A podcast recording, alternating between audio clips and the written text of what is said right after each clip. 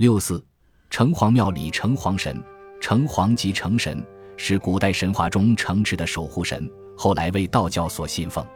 城隍神最早的雏形是水庸神，据《周礼》记载，诈祭八神之一就有水庸神。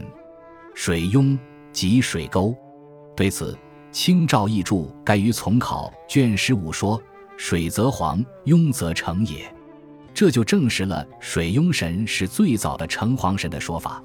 古代的国家一般都是城市国家，城墙对一个国家的安全十分重要。当然，仅有城墙还是不够的，城墙之外必须有护城壕，护城壕里还必须蓄满池水。因此，城隍神就具有了保家卫国的特殊意义。有了城隍神的保佑。城池就可以固若金汤，对城隍神的崇拜也就顺理成章了。各地的城隍基本都是当地的名人。西汉大将纪信因其忠心耿耿，被奉为郑州城隍。上海有三大城隍，即老城隍西汉政治家霍光，二城隍明太祖时期的侍读学士秦玉伯，新城隍清代江南提督陈化成。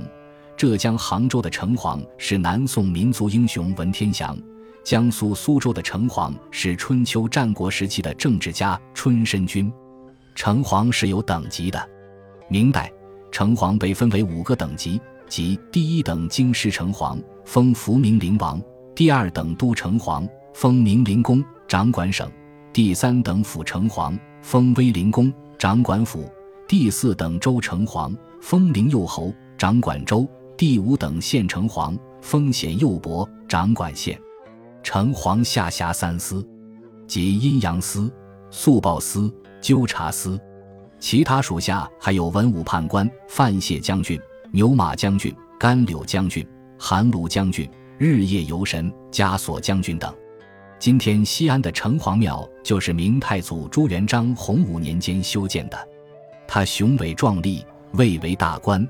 成一时之盛，大殿正中是城隍神，两旁分列判官、牛头、马面、黑白无常等鬼卒，面目狰狞、阴森恐怖，展现了阴间的一角。